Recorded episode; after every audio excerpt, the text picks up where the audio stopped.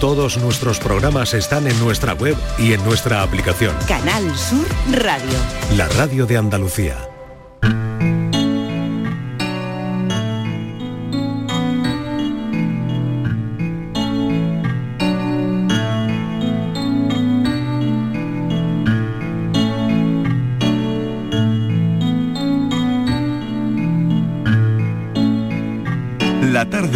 Sur Radio con Mariló Maldonado.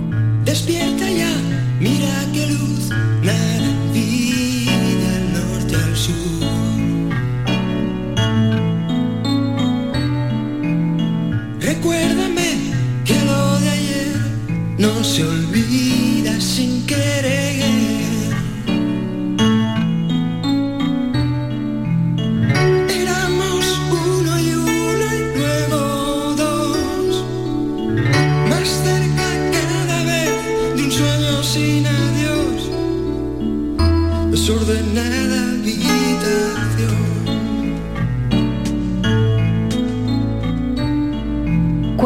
Cinco minutos de la tarde. Si pudieras incluir una habitación más en tu casa, ¿de qué sería esa habitación?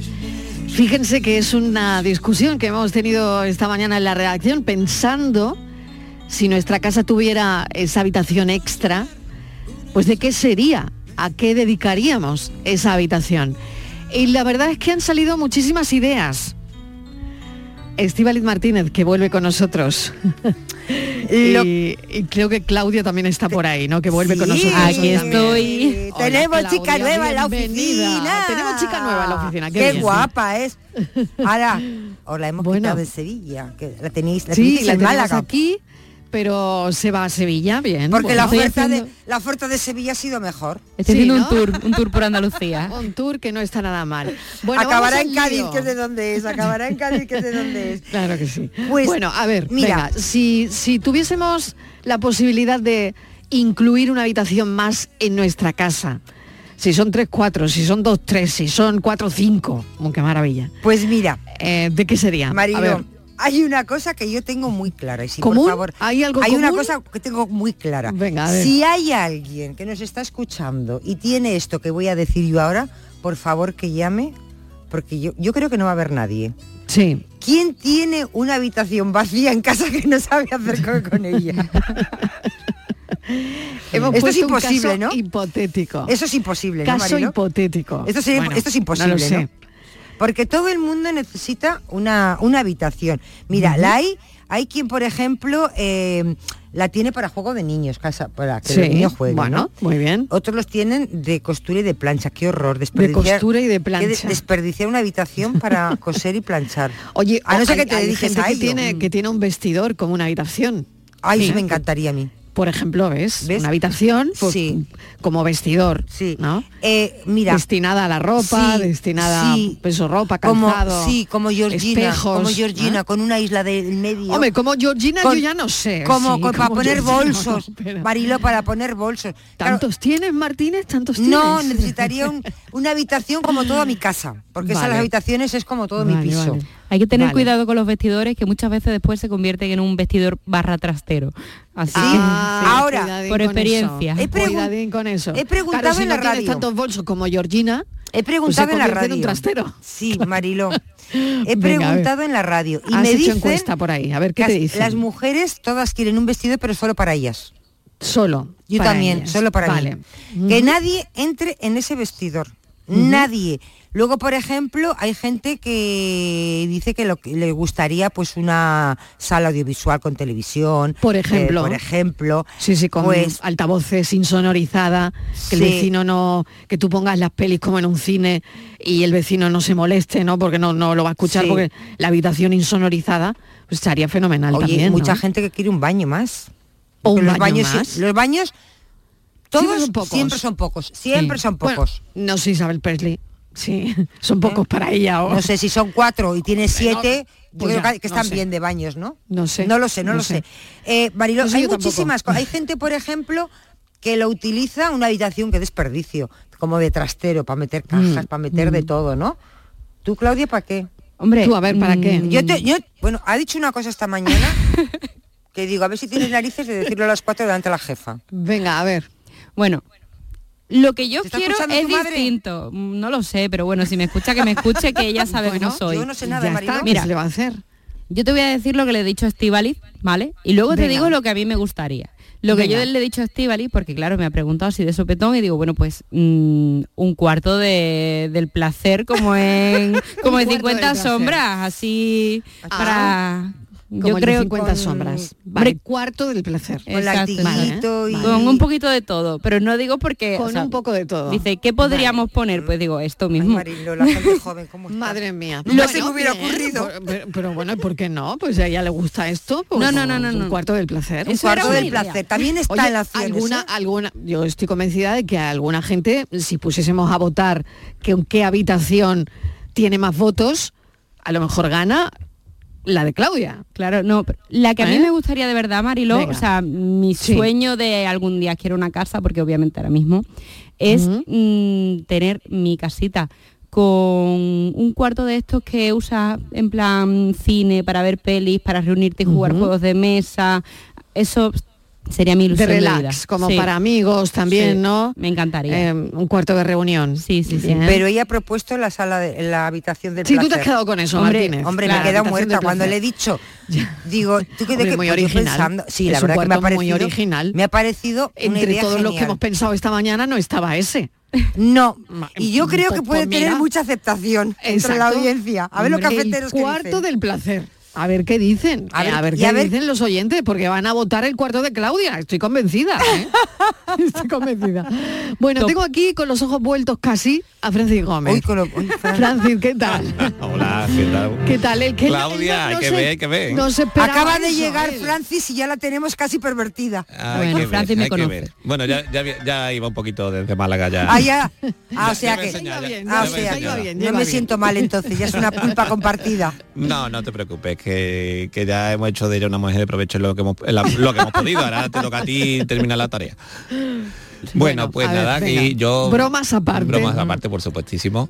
Vamos con él. Oh, y se me acaba de ocurrir otra habitación, ¿Cuál? Francis. A ver, la de las paranoias. Sí.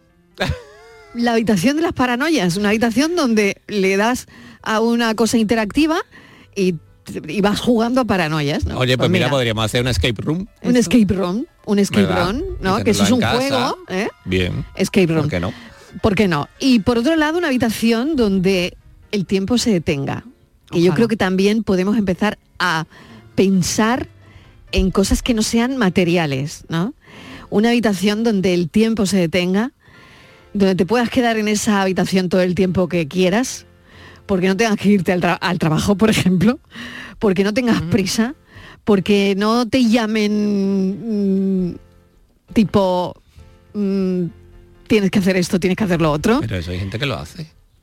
Entran en el baño y se le va el Sí, tiempo y se le va el tiempo y se le va el tiempo bueno, pues oye. yo, fíjate, había pensado en ese tipo de habitación. Una habitación donde el tiempo se detiene. Claro, y otra habitación voy a proponer. Venga. Para dejar, porque me acabo de acordar de una amiga que está desesperada, para dejar las bicicletas, porque el marido llega y Ah, se la deja en mitad del salón. Según llega, ¡pum! Muy mal, Donde muy mal. llega allí deja la bici, dice, siempre está en mitad del salón. Y los niños O hacen el lo mismo. patinete. Hacen lo mismo o que el, padre. patinete, el patinete en el salón. Dice, hace lo mismo ¿Eh? que el padre. Lo hace el padre, lo hacen los niños. Dice, y tengo el salón que parece un aparcamiento. Muy bien. Pero al final bueno, pues a mira, tipo, tipo trastero. Bueno, venga, pues vamos ya con tu habitación po- propondrías, la de las paranoias. Yo, O, claro, por ver, supuesto, un escape room. Un escape room. Que además que tú le das un botón y vaya cambiando y sea siempre un, un enigma y, y distinto. siempre un enigma distinto. Me parece muy chulo. Venga, pues vamos, si, si queréis eh, jugar a lo de las habitaciones ¿eh? y proponer alguna, 670 94 30 15, 670 940 200. Vamos al enigma. Bueno, pues vamos al enigma, que es muy facilito. Y dice así, yo he visto un cuerpo sin alma dando voces sin cesar, puesto al viento y al sereno en ademán de bailar. Y no soy yo. Ni Bueno, yo, ni Claudia. ¿Es una Pues, persona? mm, es un Mm, cuerpo sin es alma. un cuerpo- sin un alma, cuerpo sin alma. ¿Cuerpo sin alma? Pues como no sea la serpiente esa de Algeciras. Y no es tampoco la serpiente de La serpiente no puede dar voces. ah, que da voces. Da- sí, yo he visto un cuerpo sin alma dando voces sin, ce- ¿Sin? sin cesar. Sin cesar. Venga. puesto al viento y al sereno en ademán de bailar.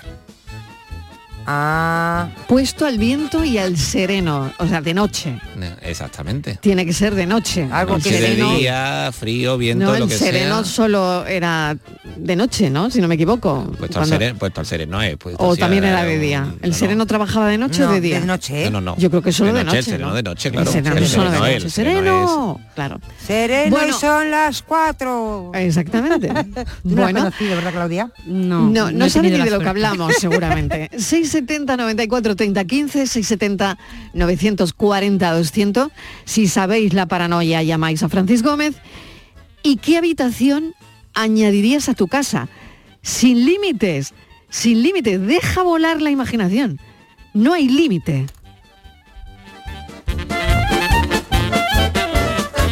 La paranoia de la tarde. Publicidad electoral. Este es un espacio de publicidad electoral gratuita regulado por la Junta Electoral. Por incomparecencia de la candidatura a la que le correspondía la emisión a esta hora, Ciudadanos, no podemos ofrecerles la referida publicidad. Ha llegado la hora de volver a lo local, responsabilizándonos de la suerte de nuestros vecinos, apostando por el consumo de proximidad, cultivando el trato cercano y preservando lo aprendido de nuestros padres. La patria empieza en los barrios y en los pueblos. No permitamos que la inseguridad, la degradación y la falta de servicios nos los arrebaten. Este 28 de mayo, cuida lo tuyo. Vota Vox. Publicidad electoral.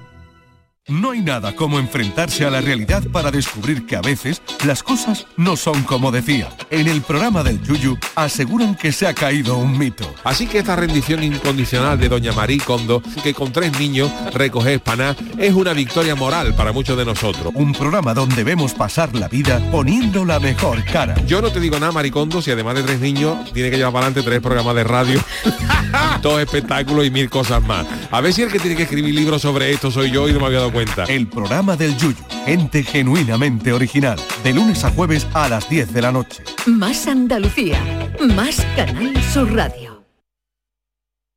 Canal Sur Radio, Sevilla. Los guerrilleros, tapicería y colchonería en Utrera, a precios de fábrica. Cheslong de 3 metros con asientos extraíbles, cabezales reclinables, canapé, dos puff, cojines decorativos de regalo y telas antimanchas a elegir antes 899 euros y ahora solo 499 euros. Sí, sí, has escuchado bien, 499 euros. Y por un euro más televisor LED de 32 pulgadas de regalo. Estamos en Utrera, carretera Carmona número 15 en Utrera, Sevilla. Entregas en 48 horas. El verano está a la vuelta de la esquina. Es hora de retomar tu rutina de entrenamiento. Ponte en forma para el verano con Basic Fit. Empieza con 5 semanas gratis y una mochila. Basic Fit. Go for it. Los frigoríficos del ahorro, los frigoríficos Nevir, selección de frío o congelador, motor inverter para bajo consumo, enfriamiento rápido, silenciosos. Sí, sí, frigoríficos Nevir, en blanco o inox, puertas reversibles. Ya lo hemos dicho, somos los frigoríficos del ahorro. Nevir, en las mejores tiendas. La tarde de Canal Sur Radio con Mariló Maldonado. El tren arrancó y traté de distraerme observando a la gente que tenía alrededor. Muchas familias con bebés, pero también se veía algún señor trajeado que iría a hacer negocios a la capital. Frente a mí, un hombre embutido en un pantalón de pana al que dudaba que los tirantes le fueran de alguna utilidad, a juzgar por lo apretada que llevaba la cinturilla. Estaba inmerso en la lectura del Dígame, un periódico que había visto muchas veces por casa. En una de sus manos blandía un cigarro que no dejaba de echar humo y que parecía no consumirse nunca. Por delante tenía seis horas de viaje en las que no me moví del asiento, como me dijo mi madre que hiciera, a pesar de que en algún momento tuve la vejiga a punto de estallar y el maldito humo del tabaco me hacía toser sin parar. Salvo por estos detalles, se me pasó el tiempo volando. Miraba por la ventanilla destartalada, montañas verdes, pueblos mineros, túneles infinitos, la meseta castellana y algo más de vegetación. They asked me how I knew my true love was true.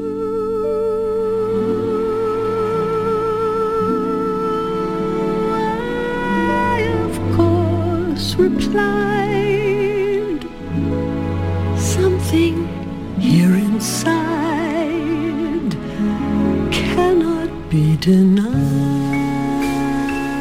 4 y 20 minutos de la tarde, lo que acaban de oír es todo el tiempo que nos queda de Irene Junquera, porque nos viene muy bien recordar a esta hora que cada persona tiene su propio ritmo, que cada persona tiene su propio viaje, que no importa cuánto tiempo haya pasado, que no importa las oportunidades que nos hayan llegado o las que se hayan ido incluso para perseguir nuestros sueños. Lo importante es tener la determinación, eh, la confianza en uno mismo para hacerlo. Esto tiene mucho de Irene Junquera, yo creo también que la vamos a saludar enseguida porque ella la conocen, es un rostro televisivo, eh, fue enviada especial en el programa Punto Pelota al Mundial de Sudáfrica, Em, ha estado en programas como El Chiringuito, ligada durante años a ese programa deportivo. Eh, ha estado en La Sexta, en Telecinco, en fin, bueno, infinitos lugares donde Irene Junquera es muy conocida, un rostro muy conocido de la tele, pero que escribe todo el tiempo que nos queda. Irene, bienvenida, gracias por acompañarnos. Bueno, muchísimas gracias a ti. La introducción ha sido preciosa. Tengo la, la, piel de gallina, así que bueno, estoy encantada de estar con vosotros. Encantados nosotros de tenerte, Irene, porque cómo es el salto de, de la tele a, a, la literatura, que bueno, que son dos cosas perfectamente compatibles. Sí, es un salto sin red. Ahora que, sí. que total, total. Ahora que ya, ya, lleva el libro desde el 12 de abril publicado, ya puedo uh -huh. hablar un poquito con, con, conocimiento de causa, ¿no? Es verdad que es un, es, es un salto que, que, da mucho vértigo, sobre todo cuando ya el libro, como te digo, se publica, se lanza, la gente empieza a leerlo, empiezas a recibir los primeras, las primeras respuestas, ¿no?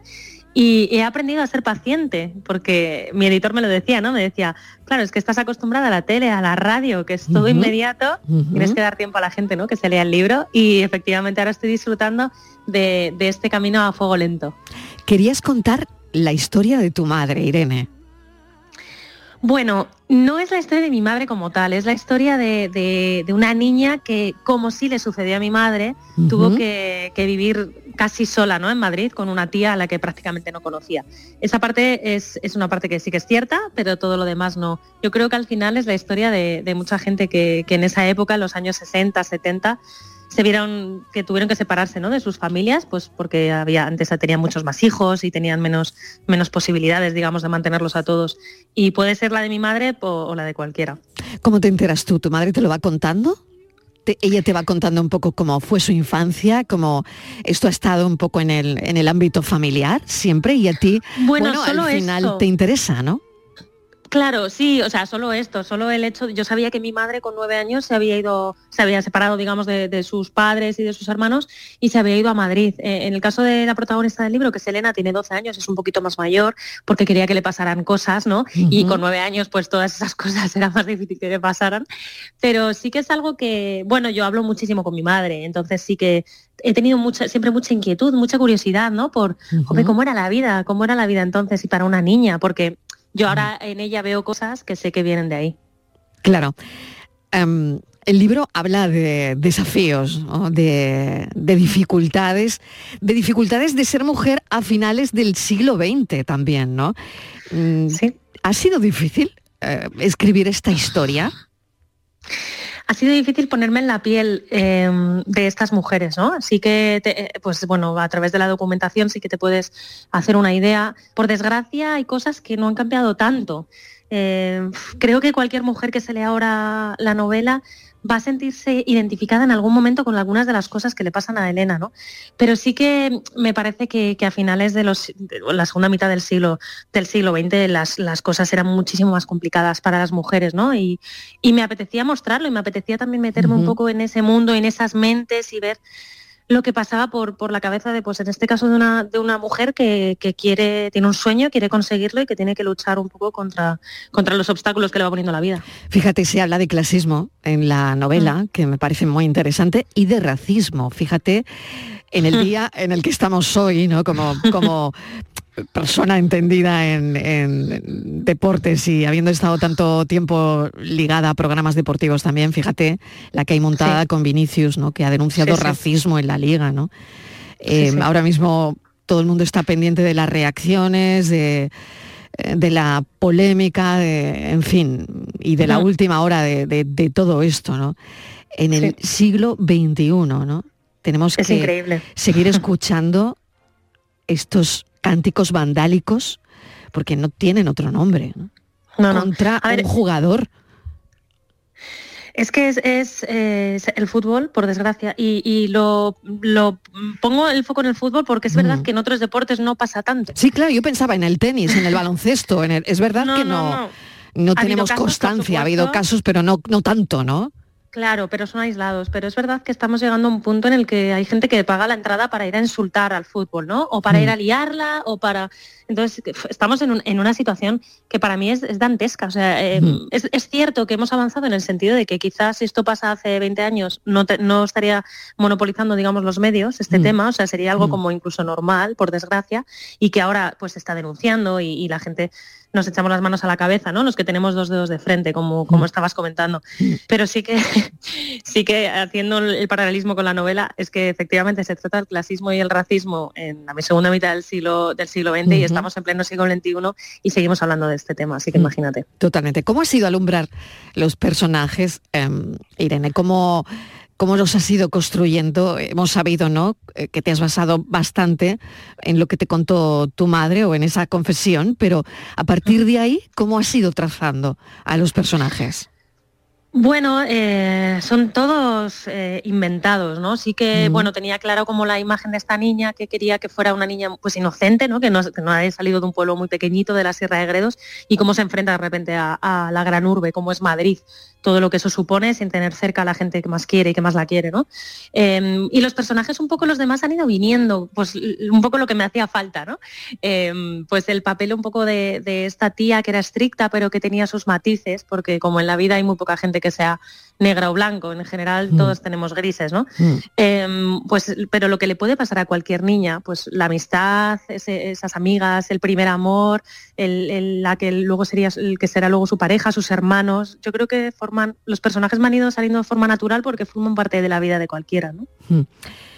Fíjate, estaba pensando ahora mismo que esta entrevista la está escuchando alguien que sueña con, con poder tener una carrera en el mundo de la comunicación, ¿no? Porque es cierto que las facultades de periodismo están llenas de, de gente creativa, ¿no? Y de gente que tiene claro que quiere llegar, ¿no? Es verdad que, que no todo el mundo puede conseguirlo, ¿no? Irene, a mí me gustaría que nos contases un poco cómo ha sido tu trayectoria, tú cómo la ves, cómo te ves, porque bueno, han sido tantos programas de televisión y por otro lado tan diferente. Creo que hay eh, incluso una mm, inesperada aparición en, en Gran Hermano, ¿no?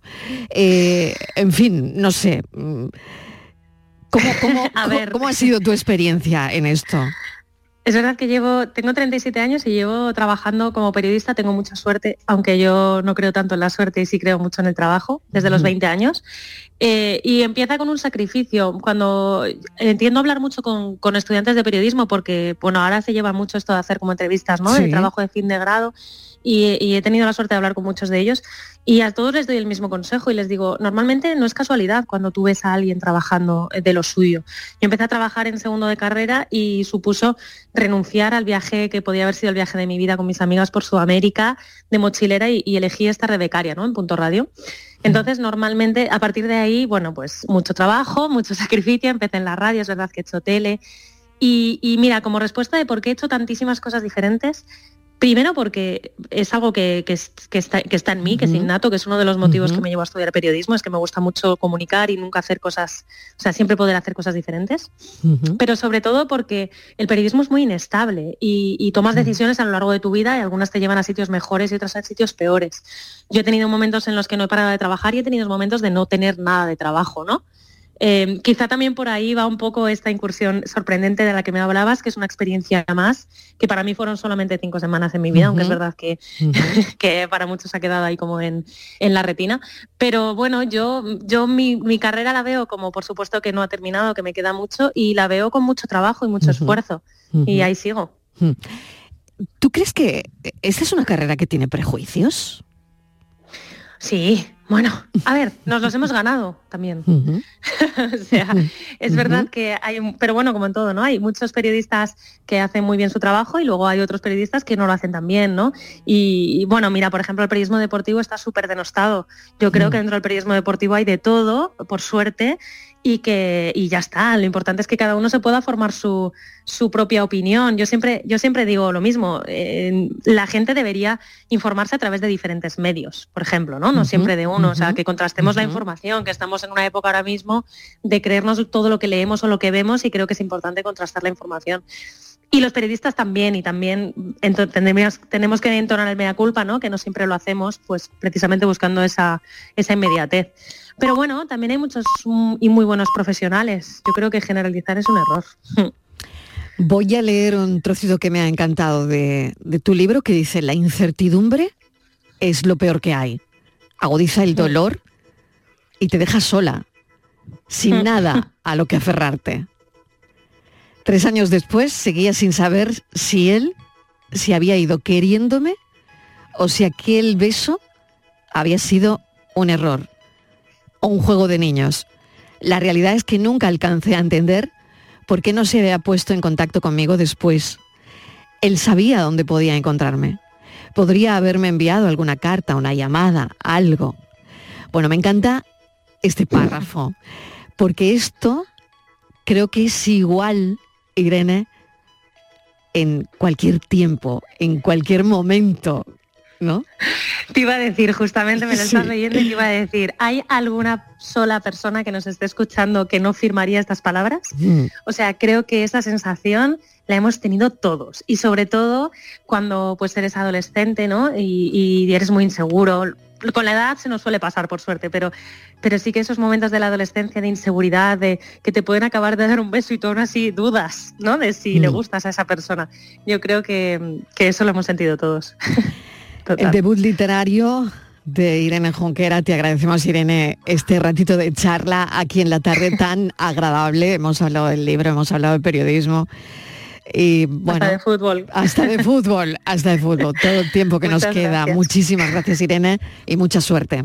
Muchísimas gracias a vosotros y que vaya súper bien. Gracias. Un abrazo. Un besazo. Chao.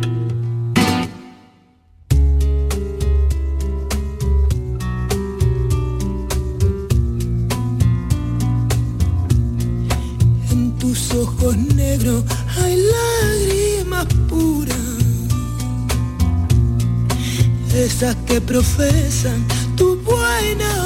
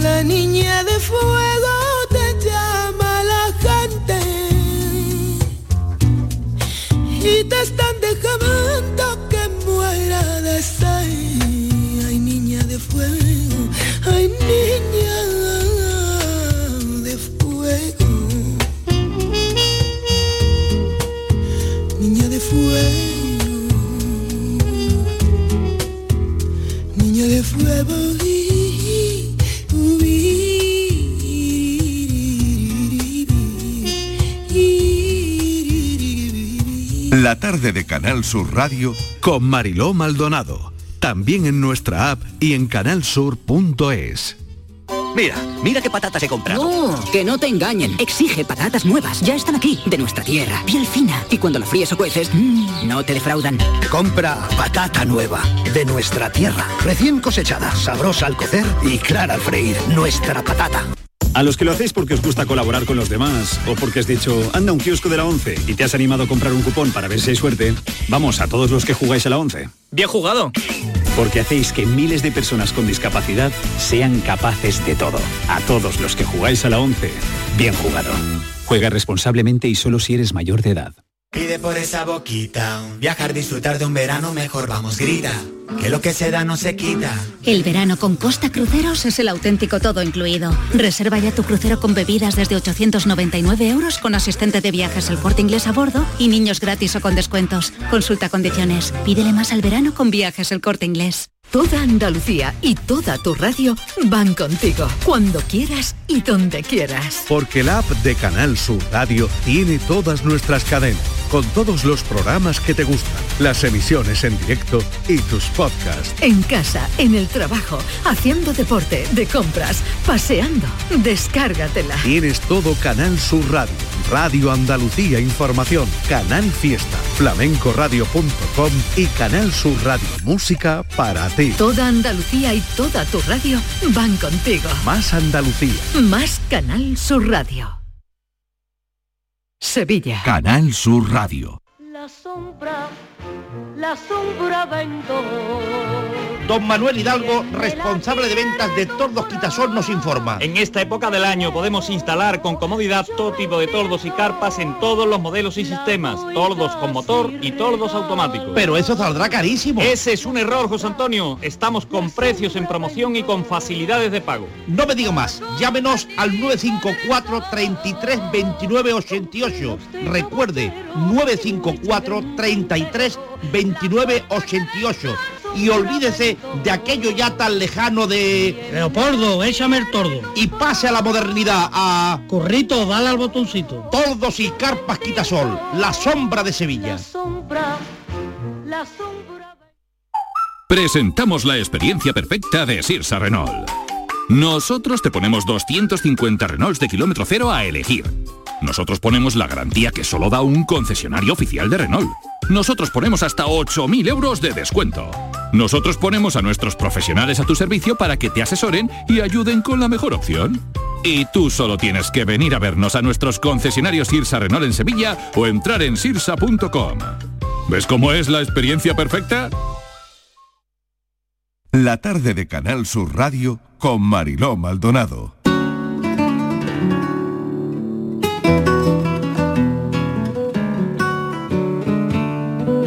Siempre pensé que el día que me enamorara de verdad tendría que cogerme por sorpresa. Lo que nunca me pude imaginar es que sería de mi jardín. Mi pasión por el cultivo de las flores de corte me ha llevado con el paso del tiempo y sin darme cuenta a descubrir mi auténtica vocación, que es la de ser jardinera. Digo jardinera y no paisajista, porque me siento ante todo jardinera. Me gusta estar a pie de obra y aparte del diseño del jardín, que es muy estimulante y creativo, necesito implicarme diariamente en el cuidado y mantenimiento de mis plantas. Sentir con el paso de las estaciones el pulso del jardín me está conectando con el ritmo vital y conmigo misma. Ahora puedo dar fe de que yo estoy aquí por primera vez y en mucho tiempo cultivando mis plantas con las manos reventadas y el alma en paz, como aquella niña que le vendía las lechugas de su huerto a su madre. Y desde ese lugar comprendo cómo en mi ceguera, a lo largo de mi vida, he sucumbido a un sinfín de ideas, fascinantes todas ellas, que me han arrastrado a vivir, a pesar de mí, en el convencimiento de que hacía lo que verdaderamente quería. Ahora sé, cuando el amor te coge por sorpresa, no hay marcha atrás.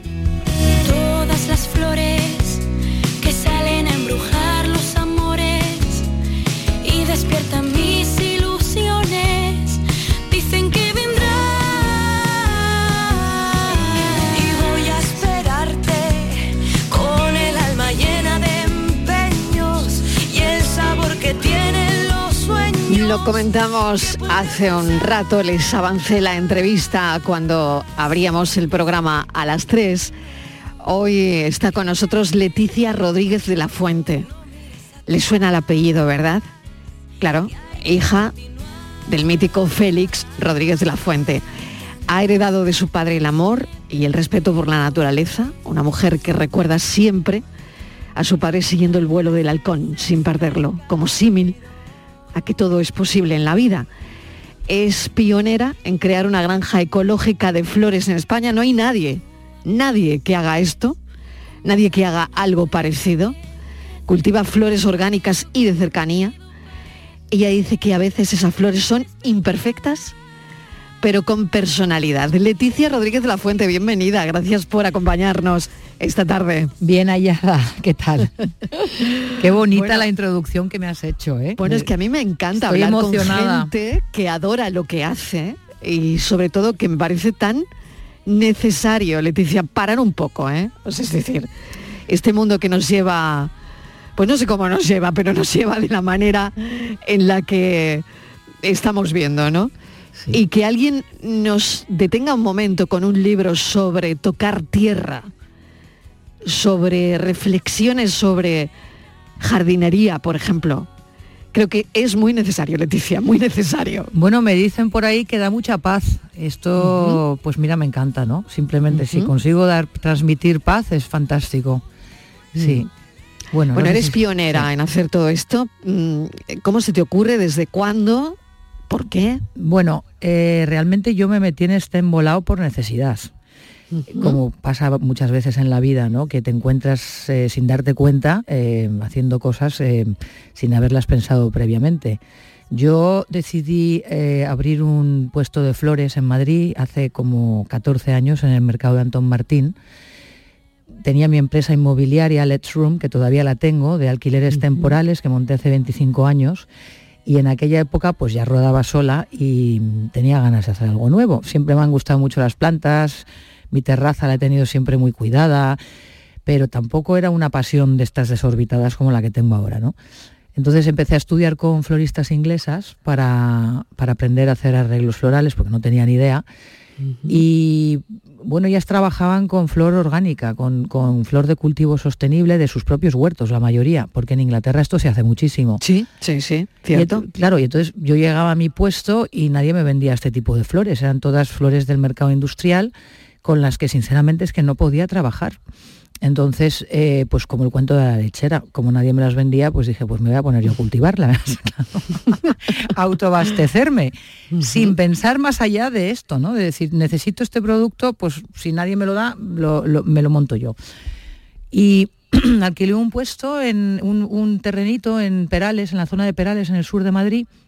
Empecé a, a cultivar, pues me iba a Inglaterra a estudiar con granjeras inglesas. De hecho, mm, uno de mis grandes maestros ha sido Shane Connolly, el que le ha hecho las flores al- al- a la coronación del rey ahora, en Inglaterra. Sí, sí, sí, Bueno. cuando le he visto me ha dado... Y de hecho, él... eh, ha hecho- bueno, solo ha usado flores de corte sostenible en, en la coronación. Además, él es uno de los pioneros que lo tiene clarísimo. Eh, Bueno, ellos lo llaman British Flowers porque son, claro, son de- lo- flores locales en Inglaterra, son inglesas. Pero él me transmitió en vena ¿no? que, que había que trabajar con vida, con la vida eh, y no con la muerte. Eh, de alguna forma la flor cortada es verdad que, que- que la estás quitando la vida, pero, pero su expresión cuando es orgánica es, es- es una expresión de vida. Em, Total, que este es- esta es la historia. Empecé a cultivar, eh, ya decidí que me tenía que comprar un terreno porque no podía cultivar en un terreno alquilado. Y vas a más a más. Y voy a más a más, a más a más, que suele ser también mi tendencia.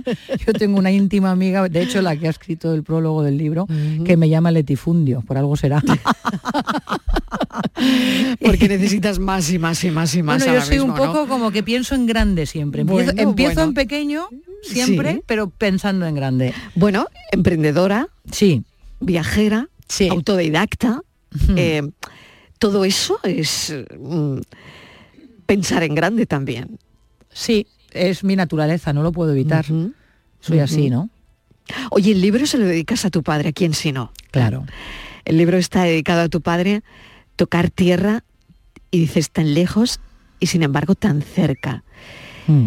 ¿Está presente o ha estado presente en, en tu inspiración? Sé que tu tío Enrique es botánico, farmacéutico, y parece que él también te transmitió este amor por las plantas y las flores, ¿no? Cuéntanos un poquito de eso. Bueno, mi tío me transmitió, yo me he criado midiendo troncos de árboles en Cantabria con mi tío Enrique, porque él como botánico llevaba la- el control un poco de las fincas, las grandes fincas, ¿no? Botín, en Cantabria, pues eh, catalogaba y, y, claro, tenía que ver año a año el crecimiento de los árboles. Y yo eh, siempre pasábamos los veranos en Cantabria porque la hermana de mi padre, Merce- mi tía Mercedes, está casada con, bueno, mi tío falleció ya, pero estaba casada con mi tío Enrique y siempre pasábamos ahí todos los veranos, las navidades. Y yo, mi obsesión era estar con mi tío Enrique. En verano me iba con él, me parecía todo fascinante, ¿no?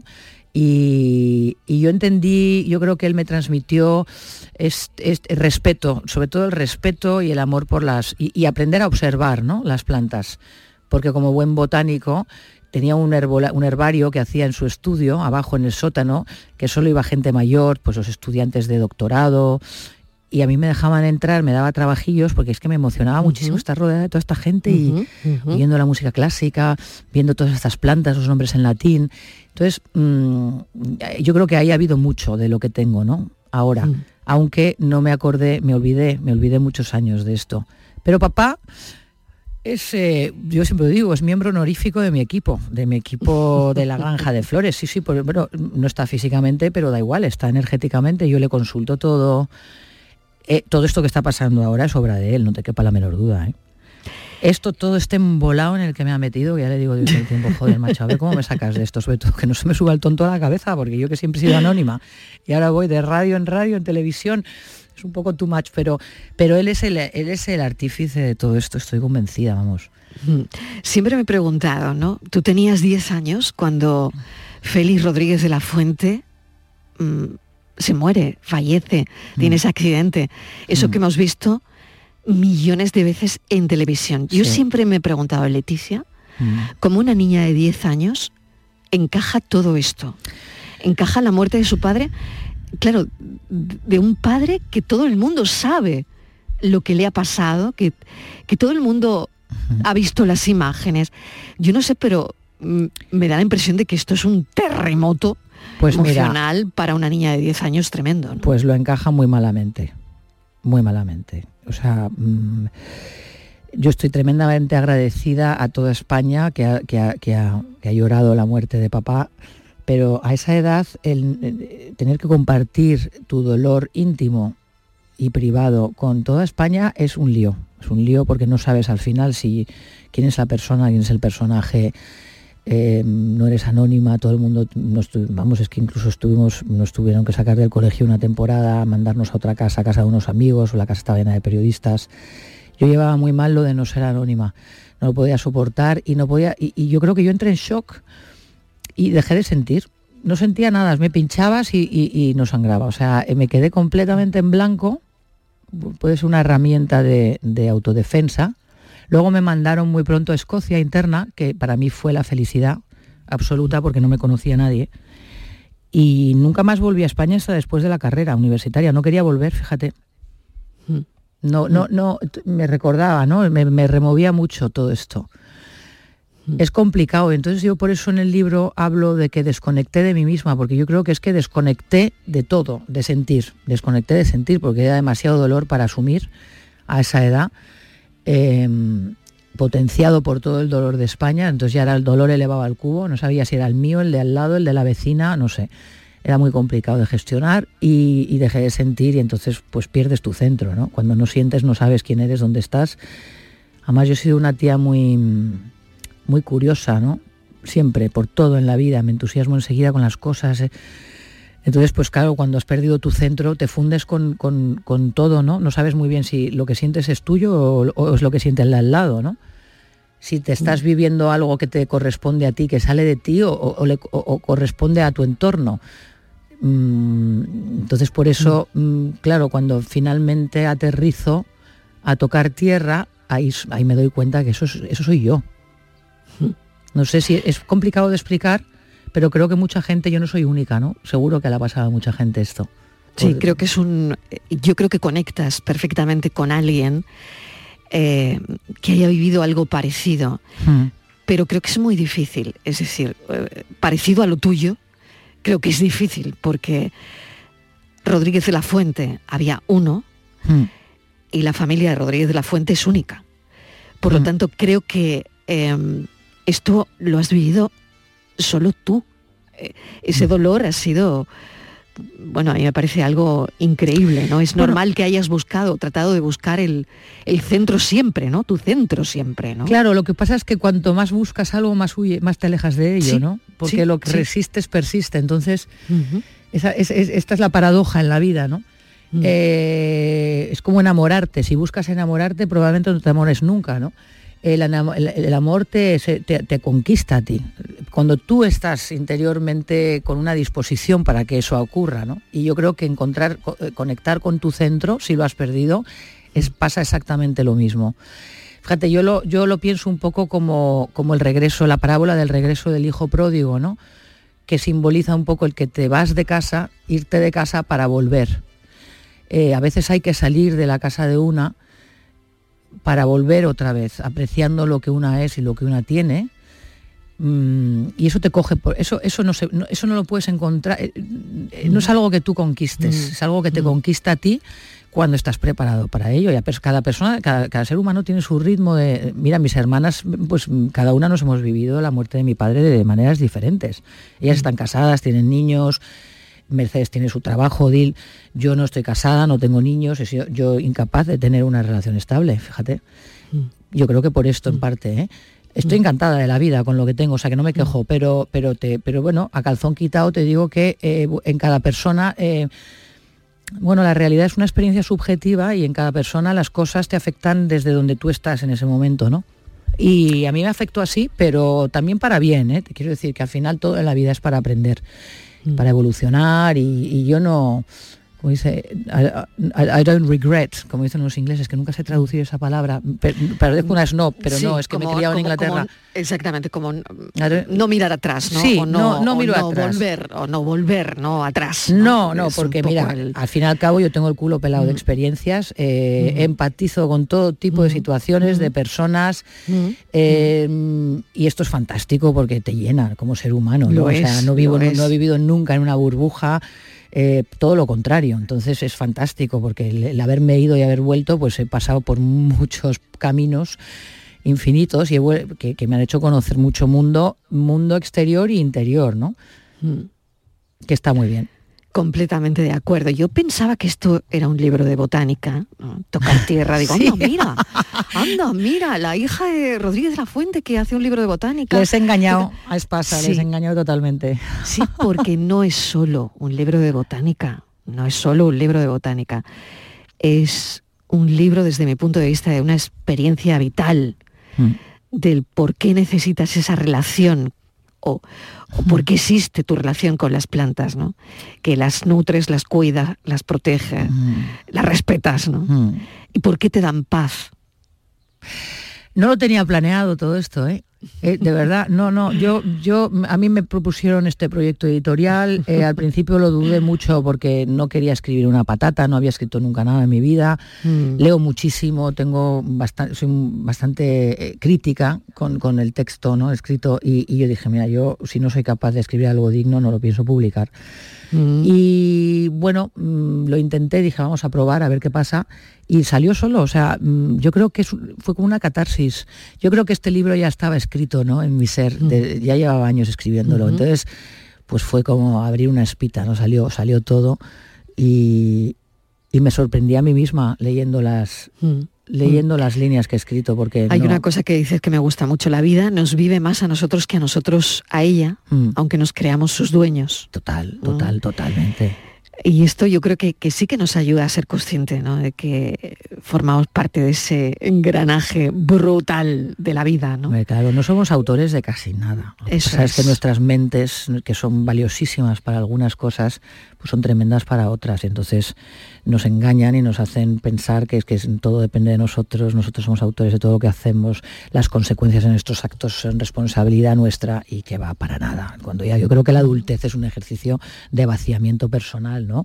Eh, naces tu infancia y tu juventud estás llena de ti, te crees la hostia y todo depende de ti, tú eres el que tiene que hacer y tal, y a medida que te vas haciendo mayor, te das cuenta que haces muy poquito en esta película que, nos trasciende y que está dirigida por, por un autor que, no sabemos muy bien dónde está, pero que es definitivamente no, no somos nosotros.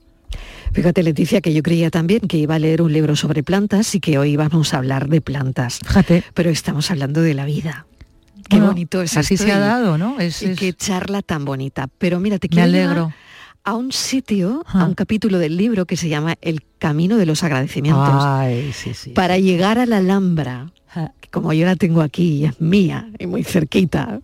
claro, que Nuestra alberca de agua viva. Tenemos que atravesar un camino escondido que cruza el huerto y que está protegido por una hilera de cipreses. Nos encontramos en el extremo norte del terreno, paralelo a la riera donde habitan los tilos, la pequeña puerta de forja inspirada que da acceso al huerto victoriano. En fin, bueno, aquí haces un recorrido maravilloso por estos tilos.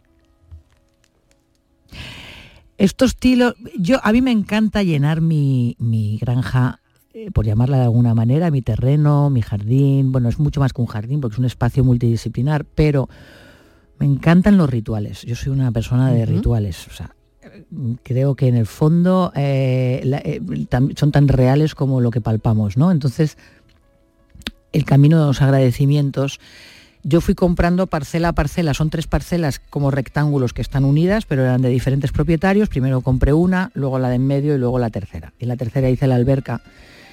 Y para atravesar desde mi parcela donde me hice mi casita y el jardín a la tercera, pues como estaban valladas, pues tuve que hacer estos caminos, ¿no? Y esta zona que está en el linde norte de la, de la finca, eh, es una zona muy mágica, es, telúrica, o sea, es un sitio que es lo que digo en el libro, es que si paras, estás en silencio, eh, ahí se siente una quietud, la quietud se siente más que en ningún otro sitio de la, de la granja. Entonces, yo quería hacer que quería convertirlo en un espacio ritualístico eh, que mejor que de agradecerle a la vida todo lo que tenemos. Es que ya estamos todo el día pidiendo. Y yo dije, no, no, mira, aquí no se va a pedir nada. Solo se van a dar las gracias. Lo que para pedir ya están los templos, están las iglesias, estamos todo el día pidiendo.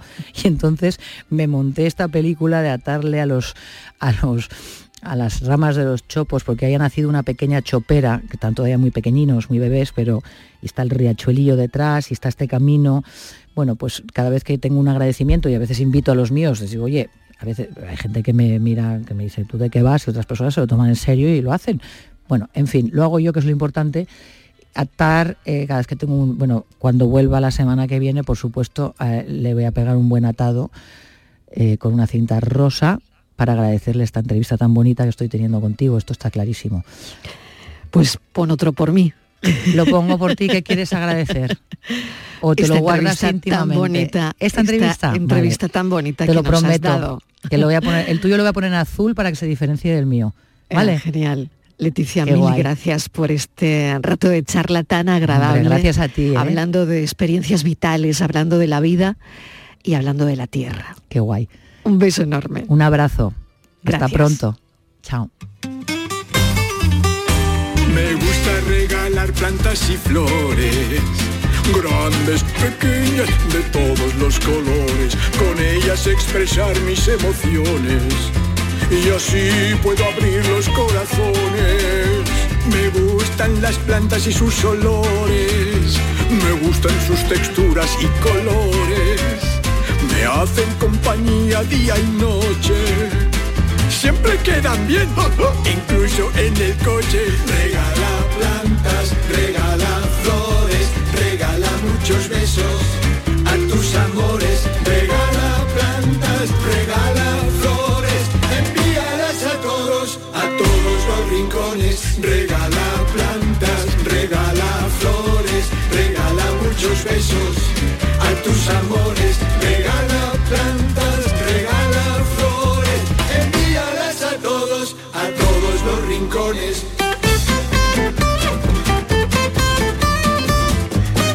tarde de Canal Sur Radio con Mariló Maldonado.